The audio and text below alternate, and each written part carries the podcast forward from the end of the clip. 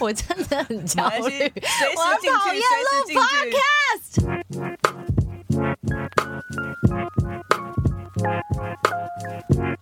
今天星期三。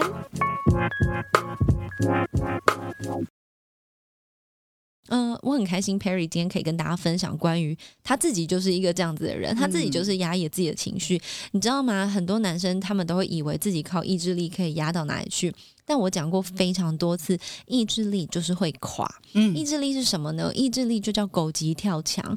有一只狗因为要被人家追赶了，所以一急了，哇，那个意志力冲上来，肾上腺素飙高，然后突然可以跳过一整面的墙。强但我问你，你每天在那边跳墙，你的你的身体不会坏掉吗一？定会疲乏，就像橡皮筋拉拉拉总会断掉一天。你每一天都这么强烈的在逃命的状态，你是会短命的，你是根本活不过你可以活的年岁的。这个是不管是在男生身上、女生身上都是一模一样，所以千万不要老是拿意志力来框架你自己，甚至把你自己变成了你根本做不到的那个人。嗯、m a y b e 短期你是可以做到的，你甚至可以跟个五年、十年，其实这都是。甚至是历史上面有名的，很多人一离开工作岗位，立刻生重病，嗯立刻就是变得非常的脆弱，弱不禁风。原因就是因为他突然没有那个 drive，他突然没有肾上腺素，没有没有需要啊，他没有需要意志力来嗯、呃硬盯的时候，他的身体所有过往累积的压抑的一切都会冲上来反扑。所以我们先不管他跟你的感情谈的怎么样。他如果是这样子不去解决，然后你没有办法呃理解他，让他去解决这些问题的话，不好意思，你选的这个人最终也会是一个短命的人。嗯，所以，当一个男生不懂得呃发泄自己的情绪，其实说真的，那等于跟自杀是没有两样的。好爱看日剧，因为日剧男生好像都蛮多就是这样压抑住。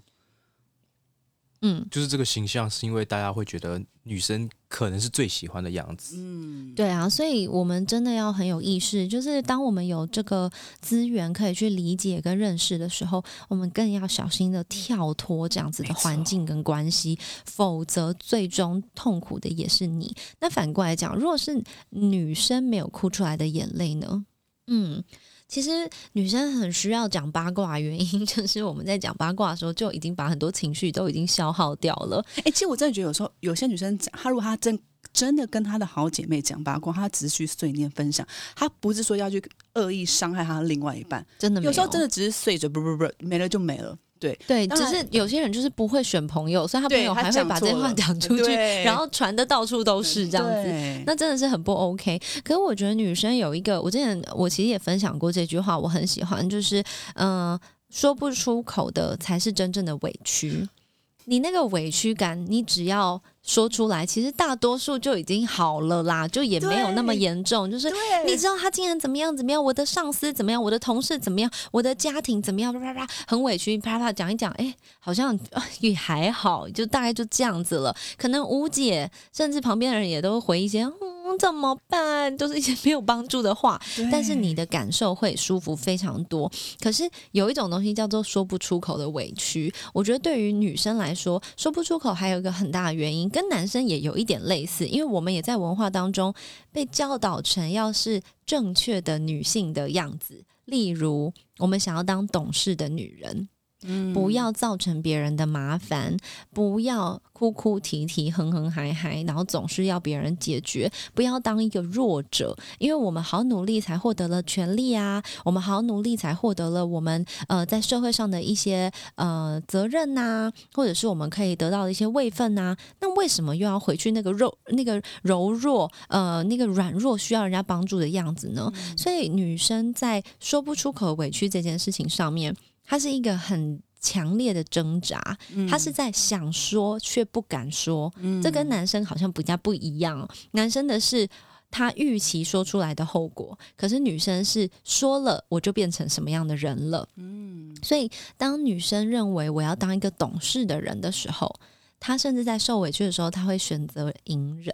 嗯她在被打的时候，她会说：“嗯，他好的时候是很好的对，人、啊。”帮他找借口，对啊对嗯，我我不要当那个不懂事的人，我不要当提分手的人，我不要当选择离开这段关系的人，甚至嗯，很多人会觉得啊，我是女生诶，我这样这样那样那样说出来的话，是不是别人就会觉得我很糟糕？嗯，我是不是未来我未来要怎么办？嗯，我结过婚呢，那不然要怎么办？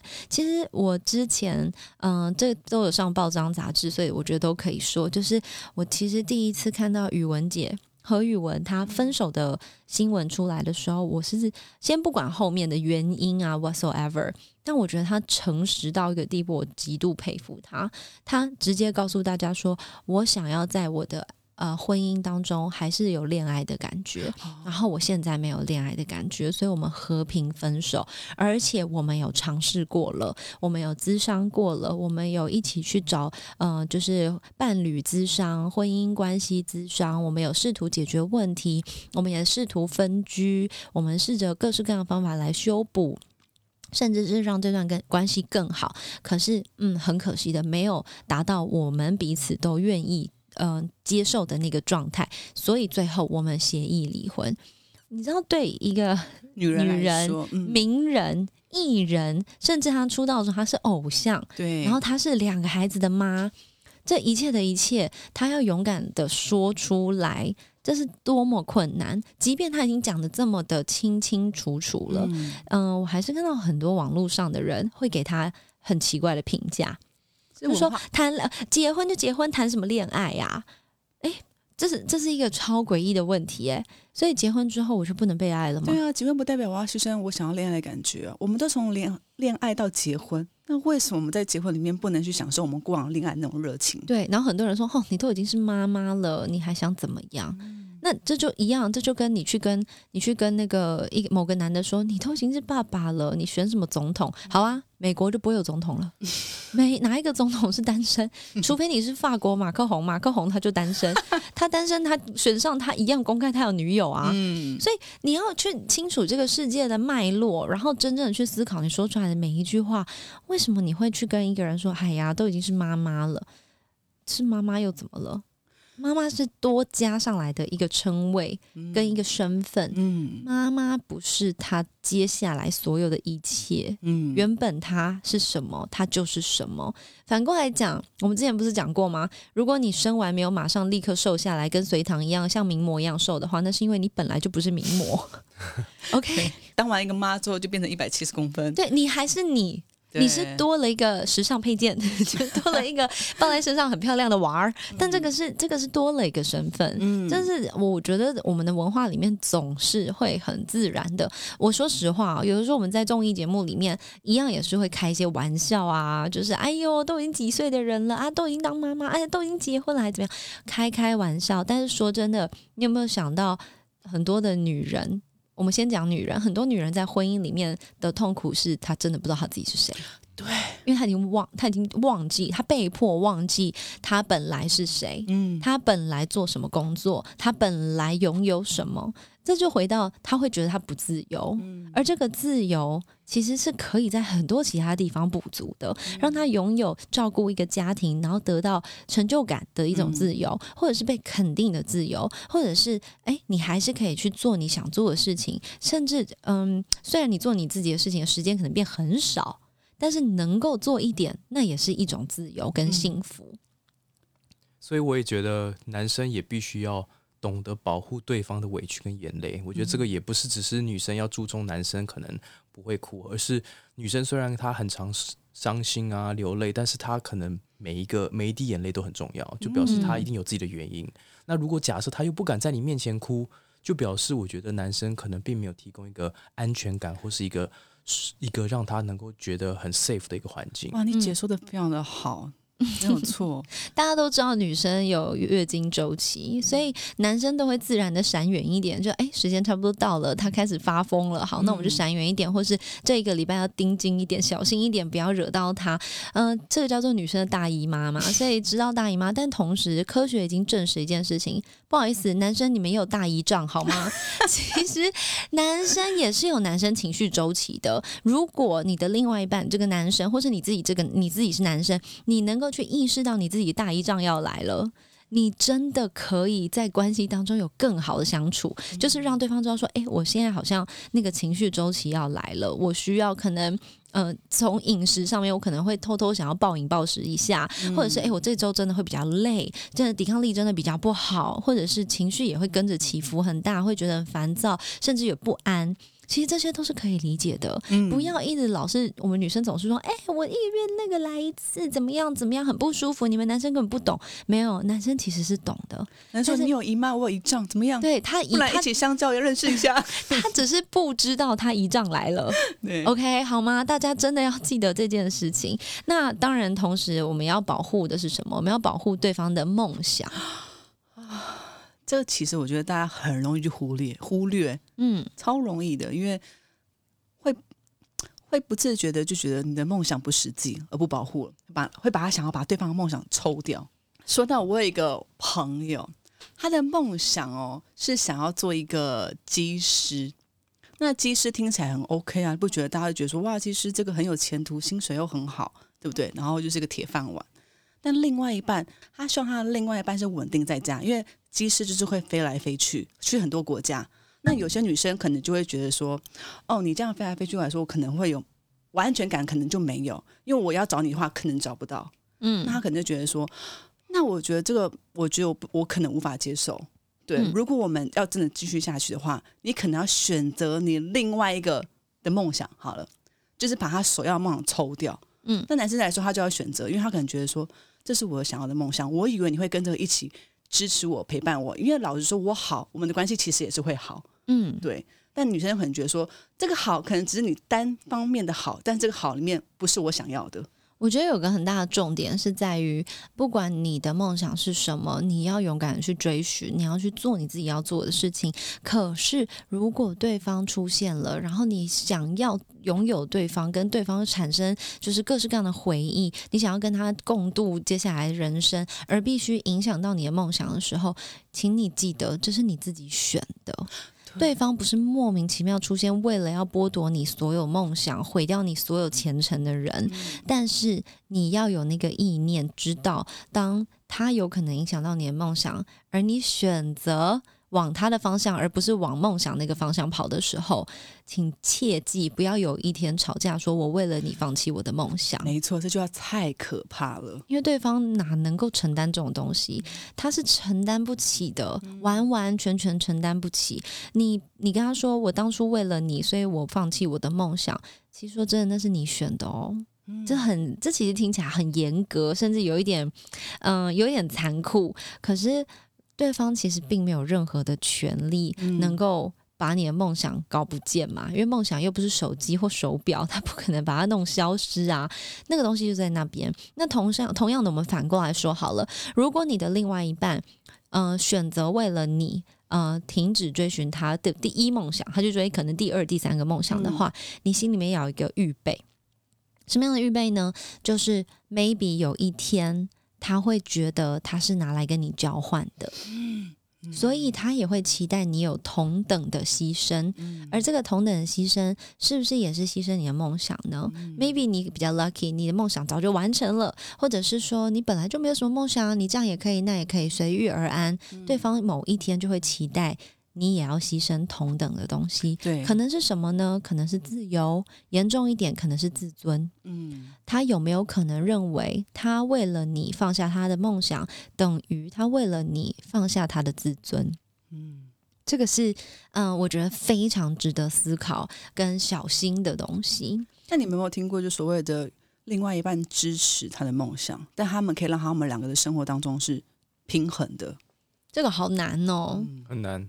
我觉得很难，对，尤其是考量到如果现实层面的关系，就像您刚刚提到的那个机师，嗯，我觉得机师还算是呃正正常的职业，嗯，但是就是他的一些一些工作的一些习性的关系，所以可能就会到处跑来跑去。嗯，那如果是这样的状况下，其实如果影响到一些面包的状况下，其实人真的完全追求梦想，我觉得不一定是指另一半，我觉得甚至自己都很难去。去拿捏，嗯，最近我看了那个《如蝶翩翩》，呃，《如蝶翩翩》里面就是有个老人家，很老了，七十岁，然后他呃想要跳芭蕾舞，他一直想跳芭蕾舞，然后到他七十岁这一年呢，发生了很多的事情，然后才决定要去跳芭蕾舞。而这件事情好像我看起来感觉好像对韩国社会来说，男人甚至是老人家去跳芭蕾舞是一件很很丢脸、很很。很不应该发生、很不得体的事情，所以大家他的家人啊，全部都很阻止，甚至不看好他。可是他就非常努力的在追寻。那过程中当然发生非常非常多的事情。而后来呢，在某一集当中，他的太太也当然两个都老人家了嘛，太太就呃跟他讲说：“你就去做吧。”因为这老先生其实有一度想要放弃，但这老太太就跟他说：“你就去做吧，因为当你完成你的梦想的时候，你也完成了我的梦想。”我觉得这个对男人来说是极大的一件事情，对。那对女人来说，其实也是。如果今天我要完成我的梦想，而另外一半在嗯这个过程当中，maybe 他可能不是那么百分之百的支持啊，但是在我快要放弃的时候，他跟我说：“去去去，你还是去吧。”或许很困难，但是如果真的有这个 moment 的时候，我觉得那就是一个 eternal moment，那是一个嗯永恒的时刻，你永远不会忘记他曾经用这么大的力量来支持你。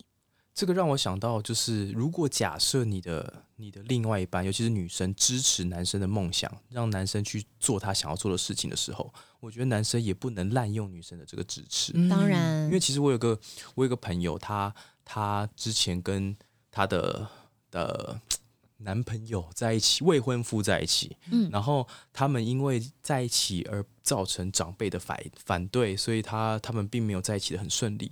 然后他们两个就等于说离家了，两个人就自己自给自足，两个人自己生活，然后必须要自己想办法工作赚钱，养养养彼此，然后结婚等等的。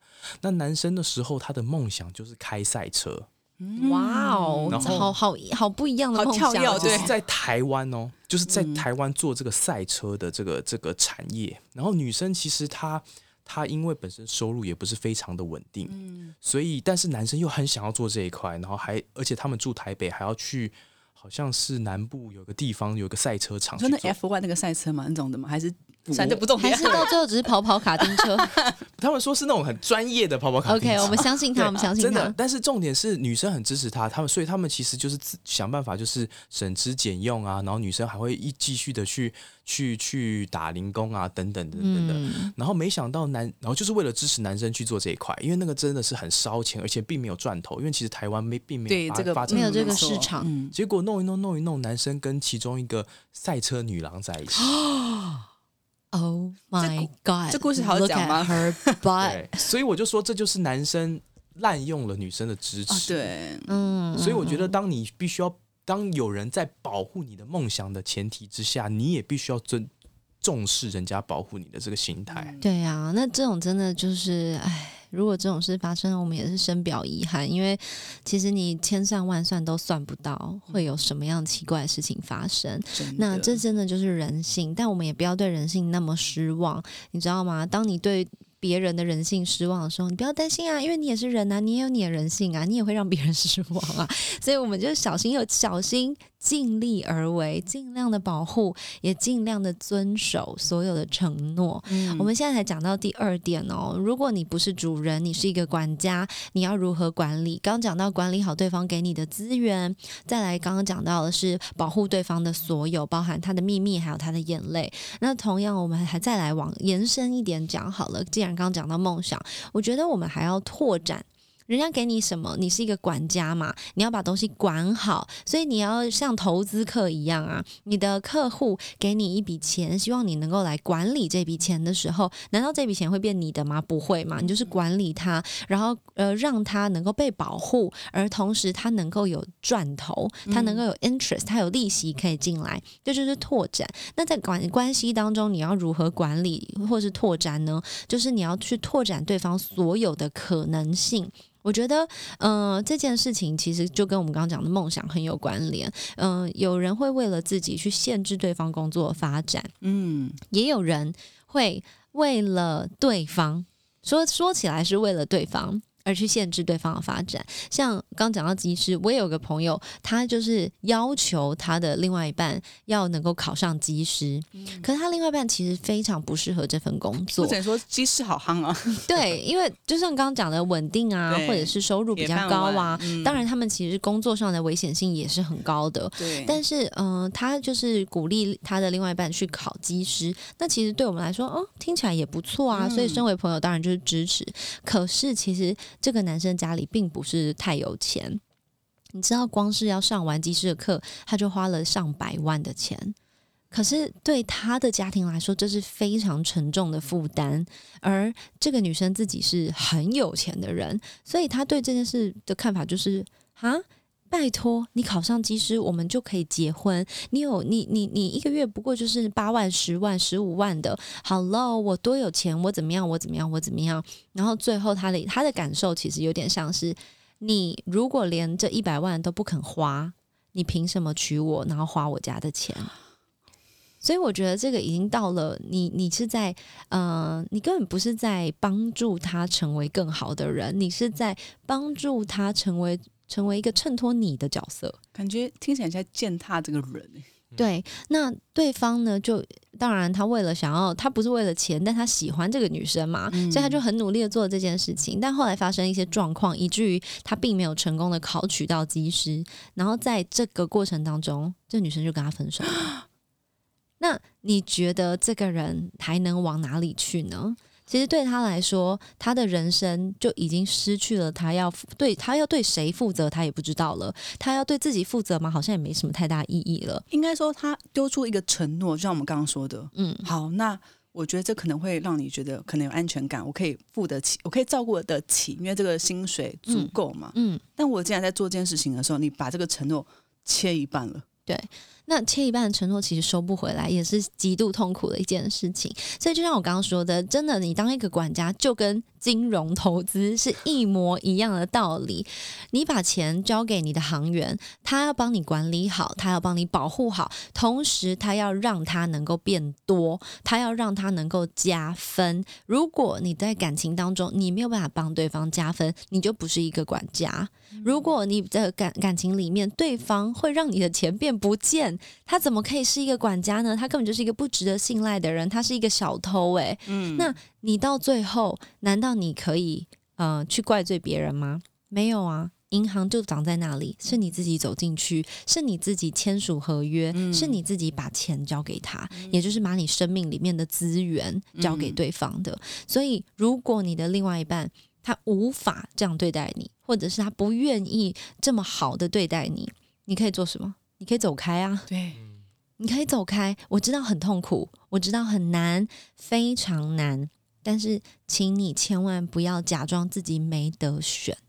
其实，我觉得大家不用把这个、这个、这个。状况想的很复杂或者很很难，简单的一个形容方式好了，就是我举我爸妈为例子好了，就是我妈妈就是一个百分之百的，就是传统的家庭主妇，嗯，然后我爸爸呢，就是完全就是在外工作，就是早期那种男主外女主内。那我妈妈因为知道这就是她想做跟能做的事情，所以她把家里弄得非常非常好，小孩照顾的很好，然后家里。弄得很干净，然后每次我爸晚上回家都有都有饭菜可以吃。嗯，那我父亲其实完全不会带小孩，但是因为知道我妈妈已经把家里弄得很好了，所以我爸爸没有后顾之忧。嗯，所以他可以在他的工作上能够。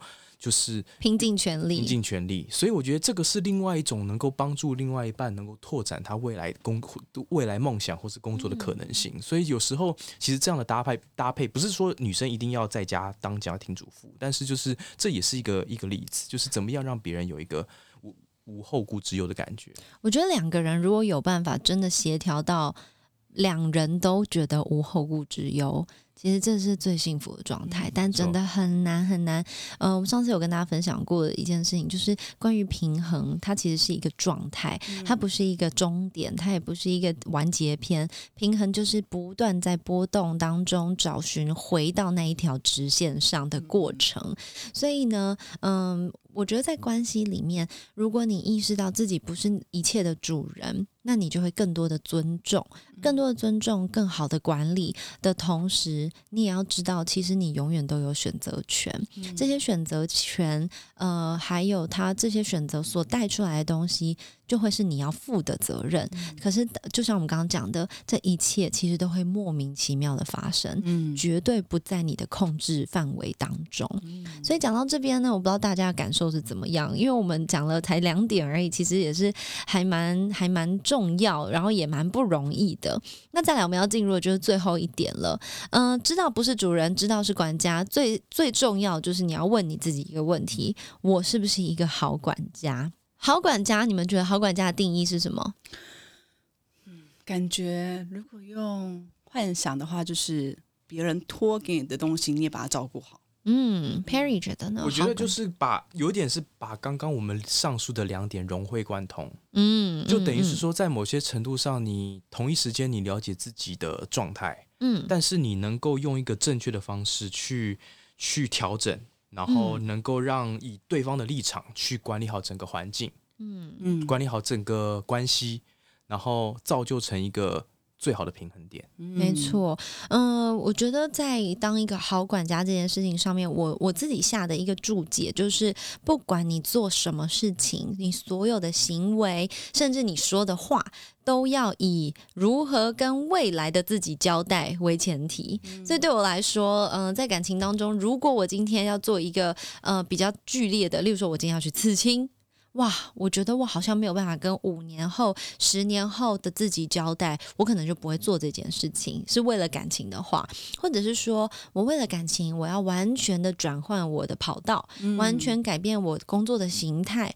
我不是很确定我能不能够在三年后。甚至两个月后跟自己有一个好的交代，所以我就会嗯更多的思考，然后更多的确定我能够承担，我才有办法做这样的决定。这些听起来比较重大一点，啊小一点的事情好了，例如说，我小的时候从学生时期谈恋爱的时候，我是绝对不合照的。我甚至不会把 照片放在什么什么无名啊、Facebook 啊，这全部都不会。但是不是因为嗯对方不好，也不是因为我不愿意承认，而是因为我天生是一个很低调的人。而当我今天嗯才十几岁，我哪知道未来会发生什么事？如果我要跟未来的自己交代的话，我不想要在未来的某一天，我还要亲手把这些回忆一个一个删除，只为了满足。嗯，世俗的期待，或者是另外一半新的另外一半的要求，我觉得这些都不会是我想要做的事情，所以我宁可选择不要在公开的网络啊，或者是嗯同才之间呢过度的，就是所谓的放闪，因为我觉得这些对我来说，嗯，很有可能未来感情都结束了，还造成更多的伤害。说到那个刺青，我突然想到我一个很好的姐妹，她就跟她的。呃，现在是老公。他以以前是男女关系的时候，他在他身上，他女生啊，在他自己身上刺了一个房子，嗯，然后烟囱是对方的英文名字，嗯，我就说，Oh my god，你你你你是要嫁给他了吗？因为你知道一次，你知道吗？洗掉还是会有。对你如果刺了个 Peter，哦，你从此只能跟叫 Peter 在一起。那他就很清楚，就说，嗯，没有，我们就是有未来，嗯，我们就确定了，所以他很清楚知道他的未来就是有他。对对，那就算今天真的他们的感感情跟关系结束了，这也是他认为他可以承担的。对，所以对我来说，我怎么跟未来的自己交代，这是我的条件哦。所以听众，你你觉得怎么样可以跟未来的自己交代？这真的是你家的事。这个其实我们可以讲严重一点，像是有人在感情当中会选择跟对方。拍呃比较私密的影片或是照片，这都是你的选择。但是你觉得有没有可能会有外流的风险？你们有没有可能后悔这件事情？如果有可能的话，我个人会倾向不要这样做，因为我不想要某一天我没有办法跟未来的我自己交代。对，因为新闻很多都是女生都会说哦，因为我很相信他，但都是当下，他们没有想到未来这件事情会不会就是爆出来。对啊，我觉得有的时候啊，Perry 是做金融业，你可以帮我听听看这个讲法合不合理？我觉得有的时候啊，在感情当中，我们要记得全额付清，不要分期付款。为什么呢？例如说，我今天刷卡买一样东西，我当下可以选择全额付清，我就会选择全额付清。意思就是说，不要有一天在这段关系都已经结束了，或者说我买的这个东西都已经坏掉，已经不能用了。的时候，我还在付他剩下的第六期、第七期、第八期，我连余额还没付完，这个东西就坏了。那种懊悔跟很讨厌的感受，嗯，会一直延续下去。我觉得这句话非常好，因为同一个时间，你也可以去衡量自己有没有能力，嗯，付清全部。哎，对耶，你有没有那个钱嘛？简单来说，你有没有能耐承担这所有的后果？没错，嗯，否则不行的话，你就不要买。真的，window shopping is always the best。window shopping 唯一会造成就是可能脚很酸，没有任何其他后遗症，然后可能心里会想说啊，好想买哦，心痒痒的。但很多时候啊，看的心痒痒的东西，你没买，回到家你都会说，哦，还好我刚，哦，天哪，我刚差点喷十万，我刚差点喷了怎么样？我刚差点多买了什么东西？没错没错。然后很多时候你回到家，你冷静一点，才会突然发现，I don't need it。嗯，我不需要这个东西来改变，甚至来替我的人生，呃，增加任何东西。所以，我我觉得有一个，呃，算是一个说法啦，就是我觉得感情和生命啊，都不知道什么时候会结束，所以不要在感情结束之后，因为生命还在嘛，不要在感情结束之后，让你的悔恨遗臭千年。我觉得这个实在是太讨人厌了。当然，还有一个很重要的地方啦。当你要当一个好管家的时候，我希望你可以管理一个东西，就是你自己的恐惧。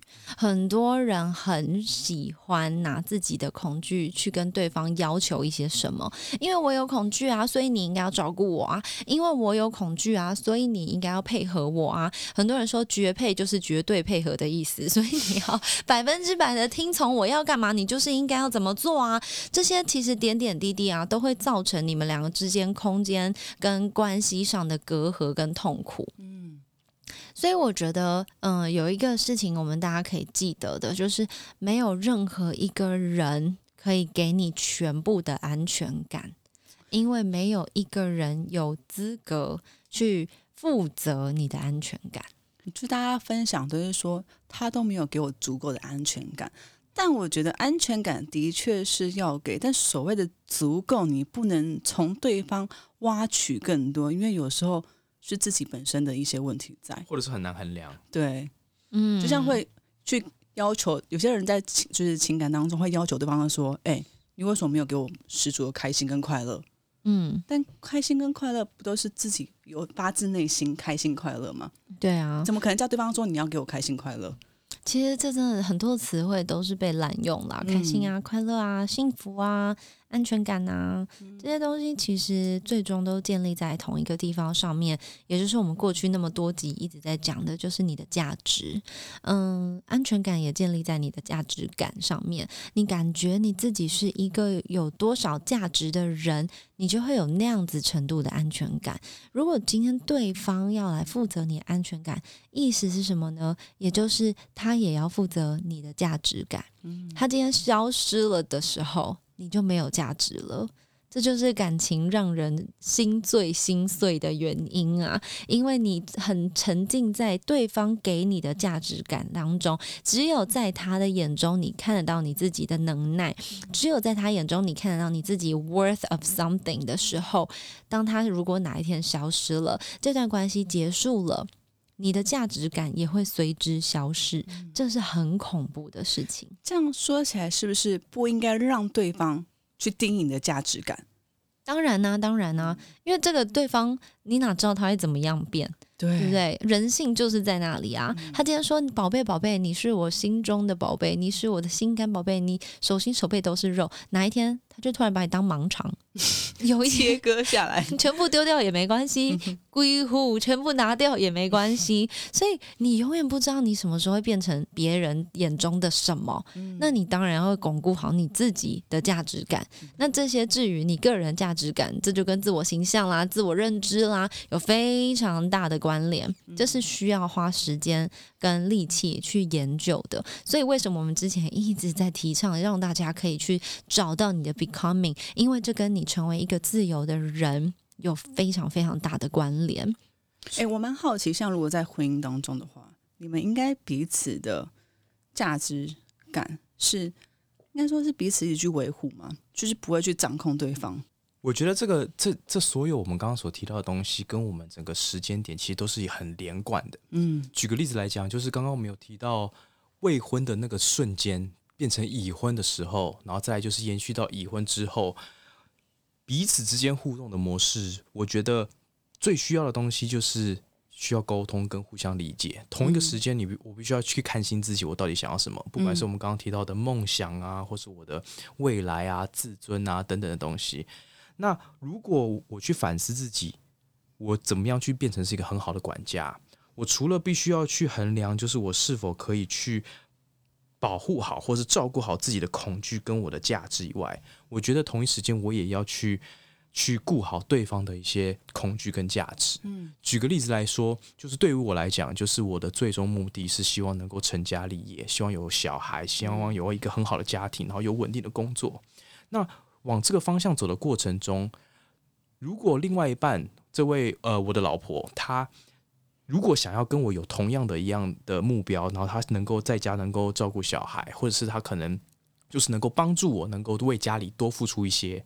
那我也必须要去衡量他自己原本他所需要的这个目的跟他的方向是什么。嗯，那这个时候可能有时候会对于他的梦想跟原本的计划可能有所改变。嗯，那如果是这个情况有所调整，他可能在某些程度上牺牲了一些他自己原本的计划。嗯。那我觉得我个人我在做的事情是，我就是重新会去规划，说我是不是能够去帮他去保护他这些的梦想跟他的牺牲，甚至能够去制造更多的一些安全感，让他知道我的承诺或是他的承诺是能够走得很顺利。嗯，举个例子来讲，就是如果我的老婆她很想要就是当演员，然后演很多戏，嗯，然后甚至她想要开一个演唱会，那。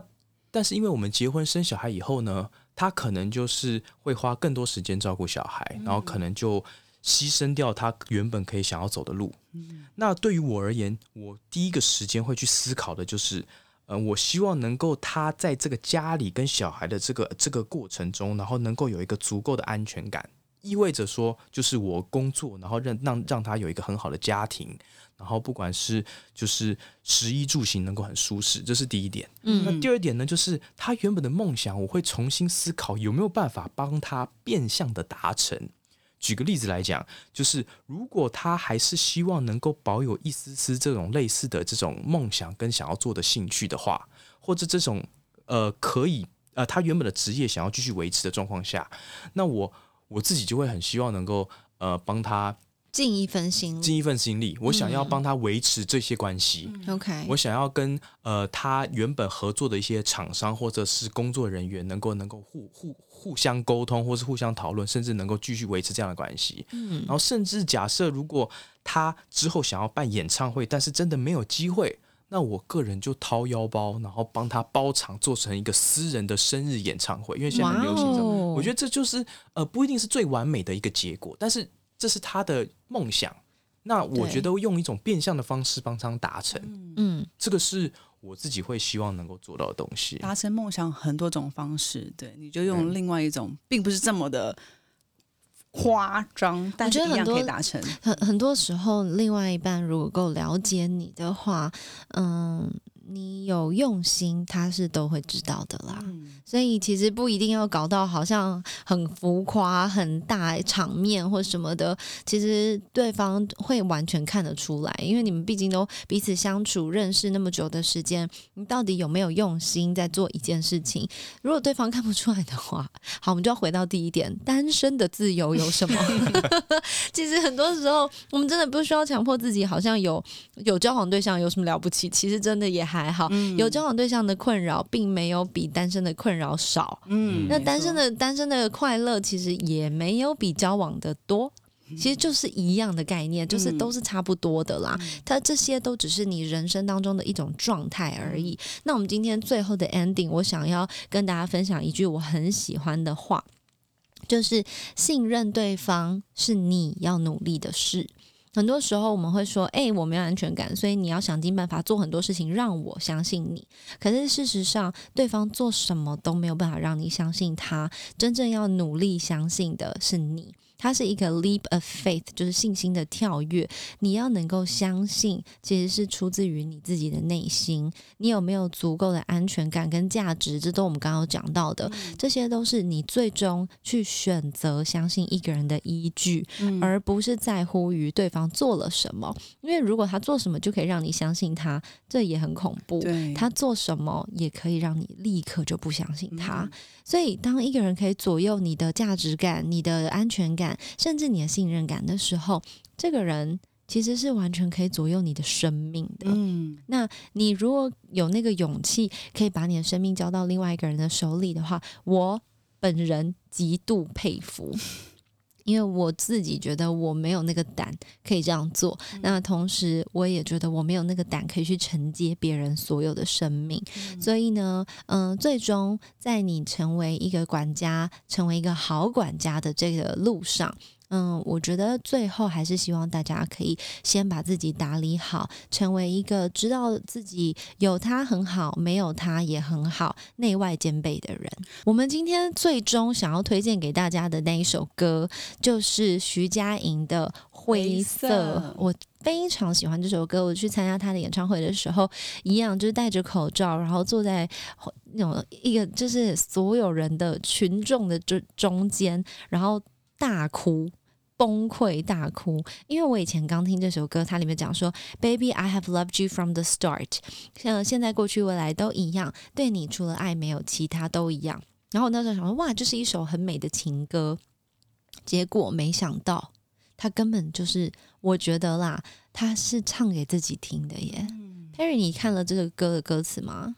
嗯，有，我有看过这个歌词。你有没有特别喜欢哪一段，或者是有没有哪一个比较打动你的？其实。当我看在他歌词的时候，他是从白色的你，然后转换成灰色。你知道这个，这个就是一个。很隐藏在里面的一个心情的转换，没错。我刚开始就以为就只是感感情啊、关系啊，我爱你，你爱我，这有什么好那个？后来看了才发现，他前面第一段“清晨舍不得醒的美梦啊，棉花糖啊，传递祝祝福的栀子花啊，都是你哦。”他用美好来形容这个人，这个你。然后他就说：“如果生命用颜色比喻，只有你的存在可以和我融为一体。”什么意思啊？不知道。再来，Baby I've loved you from the start。我从最刚开始就爱你。呃，现在、过去、未来都一样。然后最最后他说：“白色的我们在哪里？”OK。然后我想说，嗯，好，那 maybe 好的东西就是白色。那当然，反面就到了下一段了。他讲到尘埃，讲到被神秘封印的黑盒子，一触即发的卡特拉，无故流下的眼泪，都是我。怎么是我？然后发现原来白色是我。黑色也是我，而我们唯一能够融在一起的时候，就是灰色。就是你多了一个可以容纳灰色地带、灰色空间的那个包容性。然后最后他讲说，一样，Baby I've loved you from the start，过去、现在、未来都一样。我的认知是他其实是在讲他自己，因为我们每个人都有自己的呃 becoming，自己的黑暗面，都有自己好的、不好的地方。但最后他讲说。你缓缓走来，一切都不言而喻，任凭现实在我们布满伤痕的心底游戏。连我头上那些岁月的痕迹，都是光哦，照亮我们还想要牵手走过的困境。我觉得到最后啊，真的陪伴你自己很久的，就是你自己。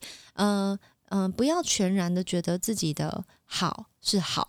也不要觉得自己的坏是极坏。我觉得每一个人其实都没有你自己或是别人说的那么好，当然也都没有大家看起来的那么糟，真的没有。所以，当你能够自己从自己的纯白跟自己的呃深黑一起走到中间点的时候，灰色是最美好的状态，就是一个调色，黑色跟白色调起来就成了一个灰色。对，所以我才会把这首歌选在我们今天来讲的。如何成为一个自由的情人？当你能够真正的知道你要的是什么，然后你在关系当中成为一个好管家，管理好自己，管理好你们的彼此之间的承诺，彼此之间给予的时间，管理好他给你的信任，甚至照顾好对方所有的自尊心啊、梦想啊、所有的可能性，这些全部都管理好的时候，你是会非常非常自由的，嗯，因为。就像我刚刚讲的，有他没他，你都非常好。这个时候才会是像刚刚欧尼说的，嗯，我是一，你也是一，然后我们摆在一起，我们各自。自己愿意的变成零点五，嗯，所以这是一种幸福的方式。我们今天还是用了比较浪漫的方式跟大家分享。那这一次一次听了两集，不知道感觉怎么样？然后一样呢，希望大家有什么想法可以来我的 Instagram 跟我分享。那我们也感谢 Perry 今天陪伴我们，谢谢 Perry，谢谢，拜拜，拜拜。